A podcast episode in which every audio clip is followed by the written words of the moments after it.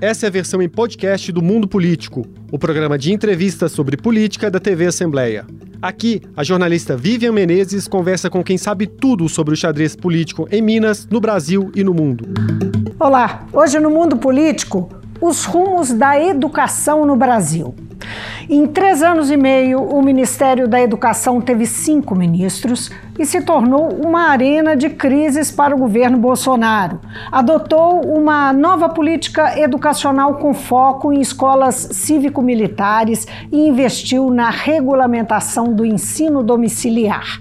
E no período, os recursos aplicados no setor, como um todo, caíram 13%. Sobre o cenário da educação no país e o futuro dela, eu vou conversar com o professor da Faculdade de Educação da UFMG, Luciano Mendes Faria Filho. Professor Luciano, muito obrigada por atender o mundo político. É um prazer sempre estar aqui, voltar a esse espaço que é de muito importante debate das questões nacionais e das questões políticas e educacionais. O prazer é todo meu.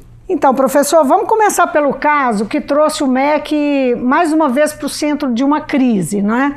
É um caso de tráfico de influência no Ministério é, com, é, sob o comando de Milton Ribeiro, não é? E que acabou é, o tráfico de influência que acabou usando recursos é, de é, transferências do Fundo Nacional de Desenvolvimento da Educação.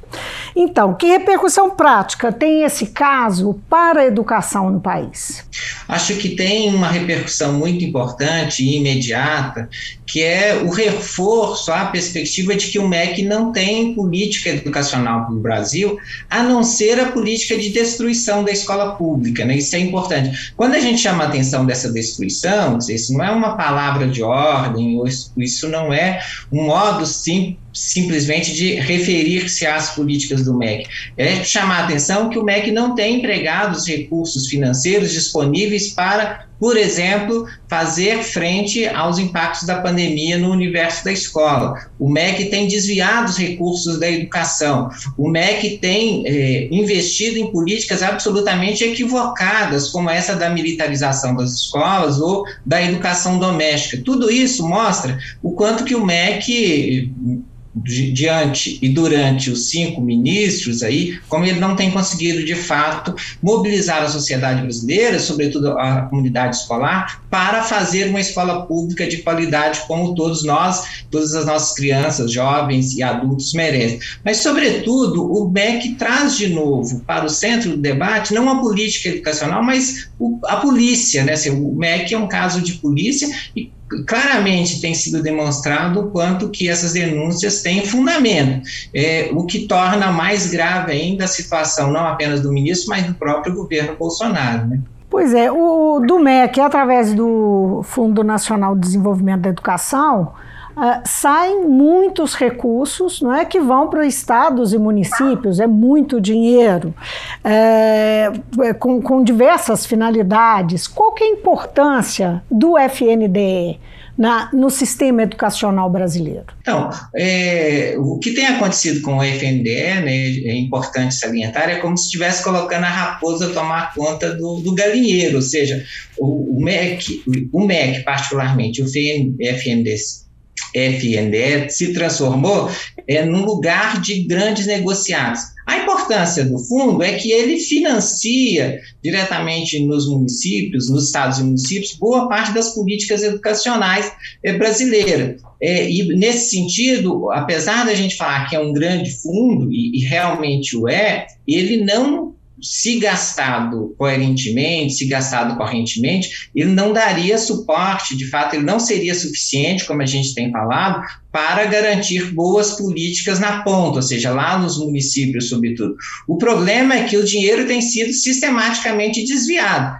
É, desviado por meio da corrupção, mas desviado também das suas finalidades. Então, a gente tem mostrado sistematicamente como os recursos têm sido desviados das finalidades para, por exemplo, financiar as famosas aí escolas é, cívico-militares, militares, que é uma espécie de militarização da educação, que tem demonstrado, todas as pesquisas têm chamado atenção para isso, todas as denúncias, o quanto que elas são inoperantes do ponto de vista da, é, da oferta de uma educação pública de qualidade. Então, o que a gente tem visto é o MEC desmontando as políticas, vídeo o caso da Política Nacional de Livros Didáticas é uma política fundamental financiada por esse fundo e que é, a gente vinha caminhando nas últimas décadas fazer uma das melhores políticas de livros didáticos do mundo, com livros didáticos de primeira qualidade contra o racismo, né, contra o sexismo, contra a homofobia, contra a violência da, contra as mulheres, e o MEC está reintroduzindo essas possibilidades de novo é, na, na compra dos livros aí. Então, como que a gente pode observar? O MEC está é, a gente poderia dizer perdido, mas não sei se é propriamente perdido. O caminho do MEC tem sido equivocado desde o primeiro momento sobre esse governo. Esses dois exemplos, as escolas é, e a produção dos livros educativos e tal, é, isso exemplifica um modelo de, de política bastante ideologizada e conservadora essa política que o governo Bolsonaro adotou no MEC? Claro, eu acho, São por exemplo, veja. A, expressivos a política, disso? A, uhum. Claro, claro, é, é, muito claro. A gente poderia dar vários outros exemplos, mas no caso dos livros didáticos é muito patente isso, né? De como que a gente avançou numa sociedade como a brasileira, é, profundamente racista, profundamente homofóbica, é, em, é, ao combater isso por meio dos livros didáticos. Como que o governo está abrindo mão desses critérios? Né? É, a outra questão é a respeito das, da, da escola doméstica. Claro que esse é um projeto que atende a um grupo muito limitado, mas que mostra o horizonte que esse governo pensa. Né? Quando ele está falando da escola doméstica, a escola, as crianças voltarem para casa, é ao mesmo tempo que isso é, idealiza a casa, né? É sempre bom a gente lembrar que mais de 70% da violência contra as crianças ocorre em casa ou no período ou, ou no perímetro aí de casa, sobretudo a violência praticada por familiares, e, portanto, a escola pública, onde a criança frequenta, é um elemento fundamental para o combate à, à violência contra a infância, mas é também, em boa parte, há uma política de retroação em relação às próprias mulheres porque parte desse, desse desejo, parte desse investimento é que as mulheres voltem para casa para cuidar dos meninos e meninas em casa, porque eles entendem, em boa parte, que lugar de mulher é dentro de casa, né? não no mundo público, no mundo da política, como a gente tem visto sistematicamente é, o próprio presidente fazer, e a gente tem visto aí nos últimos dias, inclusive hoje, é, na posse da. Hoje ou ontem, na posse da nova presidenta da Caixa Econômica, como que ele se refere, como ele se é, relaciona com as mulheres, né? profundamente desrespeitoso. Agora, Luciano, falando em corte de verbas, a gente tem que mencionar, porque esse é um aspecto é, vital desses últimos anos, não só desses últimos anos, mas uh, eu mencionei no início que 13, houve uma queda de 13% no total né, dos investimentos em saúde né, em saúde, em educação, onde que esses cortes repercutem mais, onde que aparece onde isso fica mais evidente no sistema educacional? Olha, veja, nós abrimos essa década, por assim dizer, lá em 2012, 2013, defendendo fortemente a aplicação de 10% do PIB em educação. Um PIB que era, naquela altura, em torno do sexta, a sexta maior economia, maior, sexta maior PIB do, do, do mundo, e a gente defendia 10%. É, não apenas a gente retroagiu nisso, hoje nós somos 10, 13 terceiro PIB do mundo, né? então uma queda vertiginosa, aí, sobretudo nos últimos anos, é, e de, a diminuição dos recursos percent, é, relativos para, para a educação. É, no caso do Bolsonaro, o que a gente tem visto é o corte sistemático para a ciência e tecnologia e educação, vídeo questão das universidades, mas também a, em relação à própria educação básica. Onde isso repercute fundamentalmente? Por exemplo, na é, no, no, enfrentamento das questões estruturais da realidade brasileira, da educação brasileira, ou seja, a questão do salário, das condições de trabalho é, dos professores e professores e na assistência às crianças. Veja, o Bolsonaro não gastou os recursos públicos é, do Ministério da Educação para possibilitar o acesso à internet de professores e crianças, não gastou os recursos para fazer assistência durante a pandemia às crianças é, no mundo da escola, mas também vários dos governos, inclusive aqueles que apoiam Bolsonaro, não conseguem, não pagam o piso nacional de salário, que mostra o quanto que eles de fato não valorizam a escola ao não valorizar os docentes, as docentes que trabalham. Então, é, o grande impacto eu acho que é na desestruturação é, do conjunto da política pública em educação, particularmente no que se refere a, ao atendimento às necessidades das crianças e a questão do salário e da carreira dos professores. Né? Quando você diz que não gastou, você está se referindo ao que era previsto no orçamento. Isso, era previsto, o dinheiro estava disponível, por exemplo, o que, que aconteceu em 2020, né? Os recursos estavam disponíveis e o governo simplesmente não gastou. O MEC devolveu o dinheiro, né? É uma coisa mais louca, porque é justamente o momento que a gente precisava de maior presença do MEC de investimento com a, a, própria imprensa mostrando o quanto que os alunos e alunas, por exemplo, tinham muitas dificuldades de acesso à internet, o governo simplesmente vetou isso e não gastou recursos suficientes, nem aqueles que estavam disponíveis para fazer frente às grandes demandas, por exemplo, do impacto da pandemia no mundo da escola. Pois é, isso, essa, essa, isso não tem a ver necessariamente com, a, com o teto de gastos. Não, isso foi. Não, não. Esse dinheiro não foi é devolvido. É, é, é, uma política. o que, é que o Bolsonaro disse recentemente, quando ele desmantelou completamente a política é, de é, combate à violência contra as mulheres. Ele falou assim: não é por falta de dinheiro, é uma proposta política mesmo, né? Quer dizer, é um modo de entender o funcionamento da sociedade é, e um modo de entender o funcionamento da escola. Né? Quando, o, o, por exemplo, o Bolsonaro, os seus ministros, o próprio Guedes defende uma ausência do Estado do espaço público, uma ausência do Estado na sociedade, eles estão defendendo essa mesma perspectiva perspectiva de que o Estado não deve ofertar uma educação de qualidade. Pensa o que o ministro já disse, que as universidades atendem muita gente, precisa é, atender menos, que não se deve gastar com a universidade, por isso os cortes sistemáticos de recursos para as universidades, assim como não deve trabalhar, por exemplo, com assistência dos meninos e meninas que, enfim, das camadas populares chegaram à universidade. Então, esses cortes significam a ideia de uma educação elitista, por um lado, e de uma educação pública desmantelada, porque é, para esses sujeitos, infelizmente, eles entendem que a escola é um perigo e não uma solução, e não uma possibilidade de termos um país diferente. E agora, hein, com a redução uh, do ICMS, isso vai gerar um efeito colateral para a educação, não só para a educação, mas também para a educação. Né? É, hoje a CNTE está convocando, né, a Confederação Nacional dos Trabalhadores da da, Educação está convocando manifestação justamente sobre isso. São 18 bilhões né, de eh, reais retirados imediatamente do orçamento. Nós estamos falando de um orçamento que já está diminuído sistematicamente. Ou seja, nós estamos trabalhando hoje com um orçamento. Esses dias a, a reitora da UFMG chamou a atenção, está trabalhando hoje com um orçamento de 2009. Né? É, no, no, campo da educação pública, da educação básica, nós não estamos conseguindo avançar em nenhuma das metas do Plano Nacional de Educação, que era para é, é, estabelecer de 2014 a 2024. Então, é, é uma política, como o próprio presidente assumiu há um tempo, que é uma política de destruição. Né? Pelo menos nisso o Bolsonaro tem sido sistematicamente honesto até agora, é que era que ele não veio com uma política para construir nada, ele veio com uma política para destruir. E, de fato, ele está fazendo terra arrasada não apenas das políticas na ponta, lá na escola, mas na própria estruturação do MEC, né?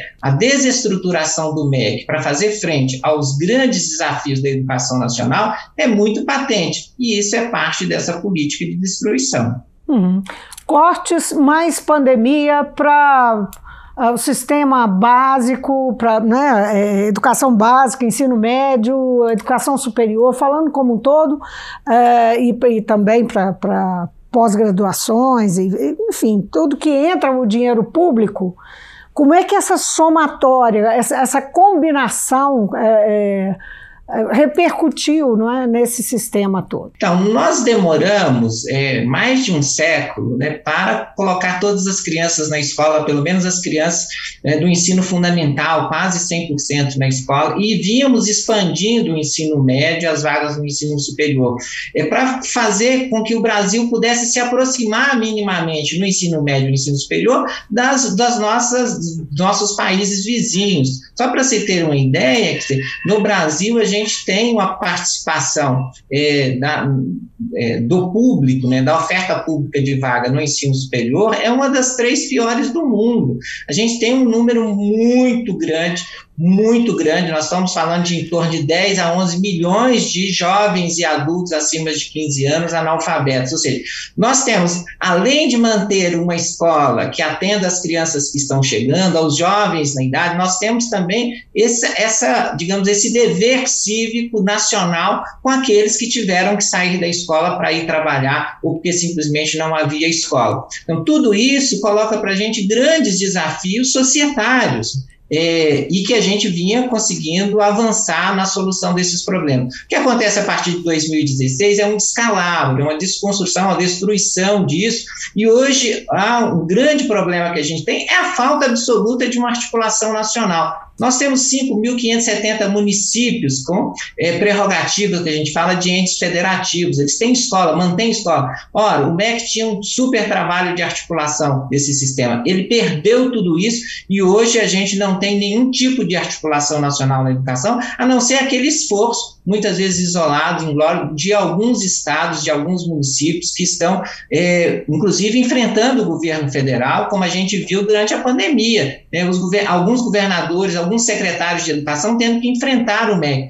Um dos grandes desafios agora também é o desmantelamento do ensino médio. Né? A reforma de ensino médio aprovada por esse governo acaba, de fato, com o ensino médio, é, sobretudo para as camadas populares, para os mais pobres, e isso é, claro, um impacto muito grande no conjunto da sociedade brasileira, mas, particularmente, esse governo tem atacado a população mais pobre, no campo da saúde, no campo dos direitos, de um modo geral, e, é claro, aí no campo da educação, isso é muito visível. Como impacta? Exatamente como impacta. Por que, que essa nova impacta, política impacta? Impacta na questão, por exemplo, imediatamente da, do pagamento de, do piso salarial para os professores, impacta na falta de verbas para por exemplo, fazer assistência aos jovens que estão na universidade, impacta imediatamente na questão dos materiais didáticos, impacta imediatamente na construção de estruturas ou na destruição das estruturas é, necessárias ao ensino no âmbito da escola, biblioteca, laboratório, material, internet, como a gente viu que hoje a internet é absolutamente central e as nossas escolas não têm, tudo isso estava previsto para a gente avançar e a gente tem retro retroagido em relação a isso vertiginosamente. Então, é um impacto muito forte que a gente tem e que certamente nós demoraremos aí algumas décadas para reconstruir uhum. aonde a gente estava, infelizmente. A troca de ministros influi? Uh, nós temos aí um novo ministro que substitui Milton Ribeiro, né, que é, foi saiu e é, depois foi preso, enfim, depois colocado em liberdade, envolvido nesse último escândalo do MEC é, que tem a ver com as, as verbas, os recursos do Fundo Nacional de Desenvolvimento da Educação nas transferências para os municípios. Mas a, a, a, mudança de ministro impacta, é, muda alguma coisa para o sistema educacional? De um modo geral, é, é, um impacto muito negativo em qualquer governo, a troca de secretário, de ministros ao longo do governo. Mas isso a gente já vinha, de certa forma, acompanhando aí em governos, inclusive passados. Mas nesse governo, o que a gente viu é que é, de uma forma sistemática, os ministros da educação saem por absoluta inépcia, por absoluta incompetência e boa parte deles sob acusação de corrupção, o que torna mais é, impactante ainda essas saídas. Ou seja, não é só a desestruturação das equipes, mas também aquela desconfiança que o conjunto da sociedade fica em relação ao próprio MEC.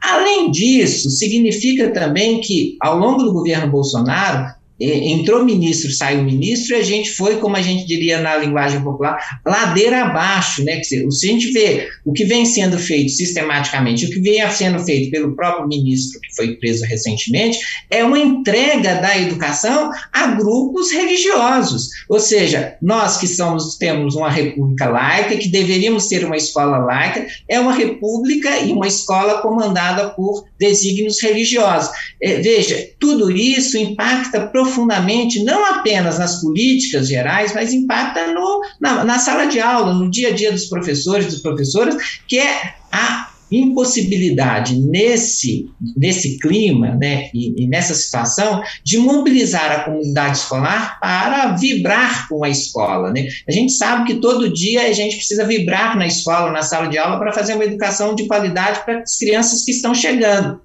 Ora, como fazê-lo se o próprio MEC, se o próprio governo está sistematicamente atacando a educação? Está dizendo que os professores são inaptos, que os professores são inimigos, que a escola é inimiga. Então, Além disso, não tem dinheiro para pagar a internet para os meninos, mas tem dinheiro para transferir para os pastores, para pagar os pastores, para investir nas escolas cívico-militar. Tudo isso vai é, demonstrando é, um desprezo para com os professores, para com a comunidade escolar, que evidentemente impacta no dia a dia, é, na própria subsistência, digamos, na manutenção de um clima favorável a uma boa educação na escola. Agora, em que medida o governo Bolsonaro favoreceu o MEC é, se não me engano, sob Milton Ribeiro especialmente, favoreceu as grandes empresas de educação. Não? É, é, ou, havia pelo menos o desejo. Até que ponto isso foi, né? caminhou? Então, a, a, veja, as grandes empresas de educação, elas, elas, trabalham de forma, no Brasil, de forma seletiva, elas não trabalham igualmente é, da pós-graduação à educação infantil. O grande filão é, dessas empresas é justamente a, é, a, o ensino superior, ensino médio e, sobretudo, de fato, o ensino superior. E aí, é, a, a, a, falta de investimento do governo na, é, na expansão do ensino superior e na manutenção das condições para que as, os jovens que chegam ao ensino superior possam continuar frequentando, isso é, é de fato, é, digamos, direta e indiretamente favorecer os grupos privados. É, diretamente, a gente já vinha falando desde governos anteriores como que a gente está transferindo recursos públicos para as instituições privadas. E nesse governo, isso tomou ar de política pública objetiva, né? ou seja, de transferências de recursos para a manutenção dessas instituições. Então, você pode fazer isso de duas formas, não expandindo o sistema público é, ou transferindo verbo. Isso tem sido feito das duas formas nesse governo.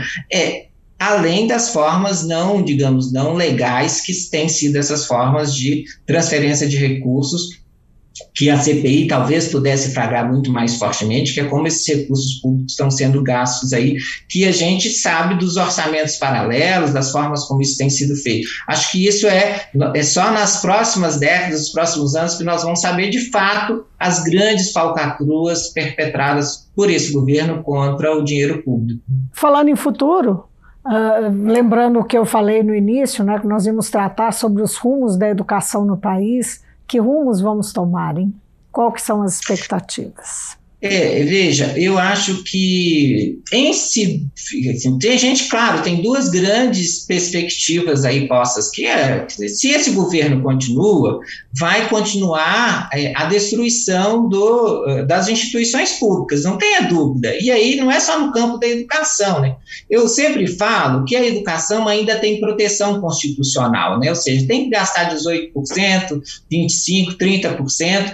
É, a Constituição manda gastar o um mínimo com a educação, mínimo com saúde. Agora, algumas áreas que não têm proteção constitucional, simplesmente o governo está acabando com elas. Né? Então, acho que eh, se a gente considerar esse governo, a possibilidade desse governo continuar, então, eu acho que é, como diz, nós vamos catar ca os caquinhos desse país, como a gente já está fazendo agora nos próximos anos. A outra possibilidade é de um outro governo com outra perspectiva, com compromisso com a população mais pobre, com compromisso nacional com esse país. E aí eu acho que uma das grandes questões postas será o estabelecimento de prioridade na reconstrução nacional em educação a reconstrução das próprias estruturas básicas do Ministério, por exemplo, para fazer frente aos grandes desafios de reconstrução, é fazer, por exemplo, trazer de novo os professores e as professoras da educação básica junto com a sociedade, junto com os pais, para dentro da política educacional, e significa valorizá-los, significa termos, reconstruir carreiras, reconstruir salários,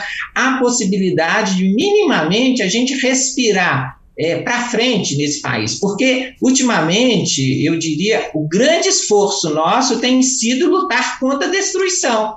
A gente tem conseguido pouco espaço e pouca energia para construir. A gente tem lutado sistematicamente contra a destruição. Então, se a gente puder liberar essa energia nossa, coletiva, né, dos milhões de professores e profissionais da educação desse país, para ir para frente, para reconstruir, eu acho que a gente tem muitas perspectivas de, nas próximas décadas, ter um país muito diferente desse que a gente está hoje. Sob pena, se a gente não conseguir isso, da gente é, ter aqui um país que é, aprofundará, e como tem aprofundado nos últimos anos, a desigualdade, a violência, de todas as suas formas, inclusive a fome, a morte pela fome, tudo isso que a gente tem observado sistematicamente aí. A gente está diante de uma encruzilhada muito clara nesse momento, e eu acho, quero crer que a sociedade brasileira não vai escolher mais uma vez os caminhos da morte. Eu, pelo menos, tenho investido e tenho pensado junto com outras pessoas nessa direção. A gente não pode escolher de novo o caminho da morte, temos que escolher o caminho da vida,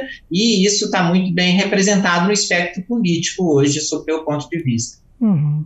É, o cientista social Eduardo Gianetti faz, uh, um, fala em retrocesso, tudo isso que você descreveu agora, ele chama de retrocesso do capital humano. Uh, e, e existe uma né, uma, uma ideia bastante cristalizada de que, é, especialmente em termos de políticas públicas, desmontar é muito mais fácil que recuperar. Então, é, a perda do capital humano já se deu, não é? A, é, já existe a dimensão dessa perda e, e, e o que seria necessário, objetivamente falando, fazer para buscar recuperar os níveis, pelo menos, de alguns anos atrás. Eu acho que eu não gosto muito perspectiva do capital humano, porque de fato as pessoas não são capital, não são capitalistas. Né? Quer dizer, gente, quando a gente pensa em formação do sujeito, formação humana, a gente pensa na formação em todas as dimensões. Claro, para o trabalho também, mas para a política, para as artes, né? para o amor, para a vida de um modo geral. Então, reduzir essa ideia de capital, reduzir a escola lugar de formar capital humano é muito ruim. Claro que uma das dimensões muito importantes que a gente tem na escola é construir aqui agora a capacidade de fazer esse país diferente. Agora, veja, boa parte disso que nós estamos vendo é resultado do investimento dos próprios capitalistas brasileiros, dos próprios empresários. Né? Enquanto os empresários brasileiros né, é, é, não investirem fortemente num país diferente, enquanto a Fiesp, a FIENG ficar, por exemplo, investindo em apoiar governos como ela tem apoiado, governos de direita, governos que destroem, não adianta falar em capital, quer dizer, é, vira desculpa porque, de fato, o grande problema nosso não é falta de mão de obra. Nós temos um dos piores salários do mundo, não é por falta de qualificação de mão de obra. É, nós temos esse governo, não é por falta dos trabalhadores, do da tiazinha que votou nesse governo, etc. É porque os, os grandes empresários brasileiros embalaram esse governo, apoiaram e, desgraçadamente, continuam apoiando esse governo até hoje. Então, culpar, falar da falta de capital, falta de formação, é uma balela diante do investimento que, de fato, o grande empresariado brasileiro fez é, na, no golpe de 2016 e na entronização desse governo aí. Aliás, eles são contra pau, algumas pautas culturais, políticas e até educacionais desse governo, mas eles não falam nada, é, de fato, contra a política econômica do governo, que está destruindo o país há muitos anos. Né? Então, é, tem grupos muito fortes favorecidos com esse, com esse governo, é, e esses, esses grupos, desgraçadamente, continuam apoiando o governo até agora, e não apenas parte significativa da população é parte significativa do empresariado com ótima formação e que, claro, querem oferir lucros cada vez maior. Então, para a gente reconstruir esse país, eu acho que a gente precisa políticas públicas sérias, políticas públicas em todos os setores. Veja o impacto que esse governo está tendo, por exemplo, no desmantelamento da agricultura familiar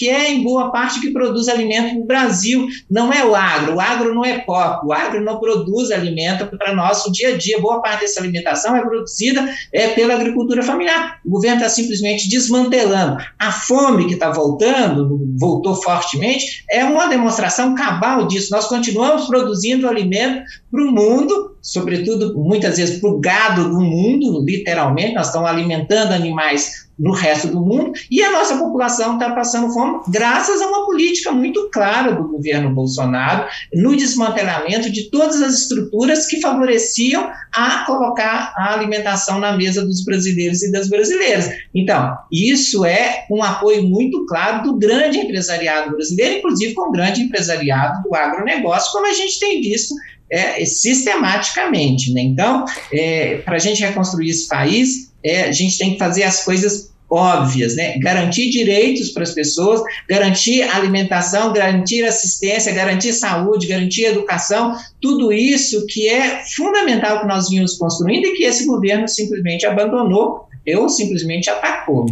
Né? Luciano, antes da gente terminar, e nós estamos terminando, é, eu vou aproveitar que você está aqui conosco para saber como é que está funcionando o portal do centenário. Nós estamos no ano da, é, do bicentenário é, do Brasil, 200 anos de independência. Você é um dos coordenadores. Esse é um portal é, que é uma iniciativa que reúne universidades, grupos de pesquisa, entidades diversas, movimentos sociais, estudantes, enfim, é muita gente envolvida vida, né?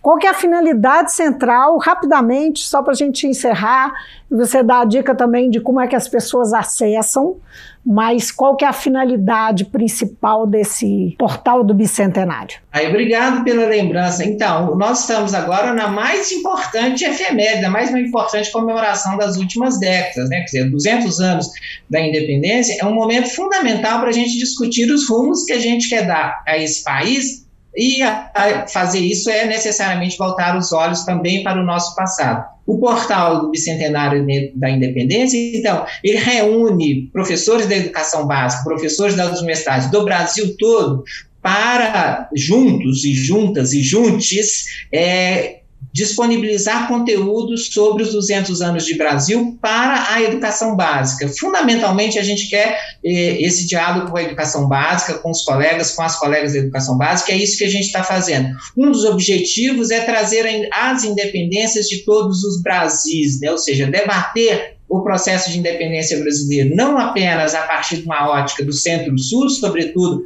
Rio e São Paulo, mas também em todo o Brasil, mas é também discutir todas as independências de todos os sujeitos, né? ou seja, não é pensar apenas a independência política do país, a, a sua separação de Portugal, mas as possibilidades maiores ou menores da gente construir processos de independência por isso, a população LGBTQIA, a questão das mulheres, a, os povos indígenas, os povos da população negra e quilombola, tudo isso, para cada um desses grupos, por exemplo, tem uma discussão muito importante sobre as as independências possíveis, né? E, portanto, é, a ideia do portal é uma ideia generosa de discutir em todo o Brasil, com todo o Brasil, os rumos que nós vamos tomar. Para isso é preciso, digamos assim, passar a limpa a história desse país. É um país extremamente violento, racista, de passado escravocrata, que é atualizado continuamente.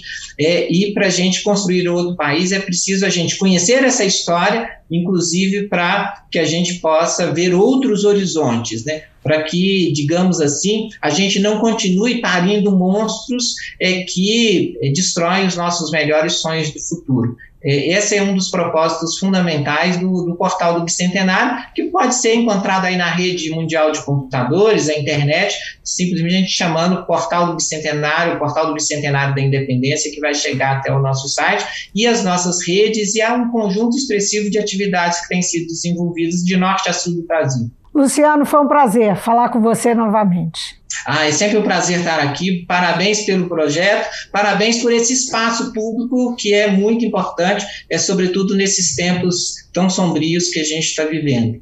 Eu conversei com Luciano Mendes de Faria Filho, ele é professor da Faculdade de Educação da UFMG e o nosso assunto, o cenário da educação no Brasil. Eu fico por aqui, obrigada pela companhia e até amanhã. O Mundo Político é uma realização da TV Assembleia de Minas Gerais. A apresentação é de Vivian Menezes. A edição de áudio foi de Leandro César, a produção é de Tayana Máximo e a direção é de Alevi Ferreira. Você pode seguir o Mundo Político nos principais tocadores de podcast. Assim, você não perde nenhuma edição do programa. Para assistir a essa entrevista e aos outros conteúdos da TV Assembleia, acesse almg.gov.br/tv.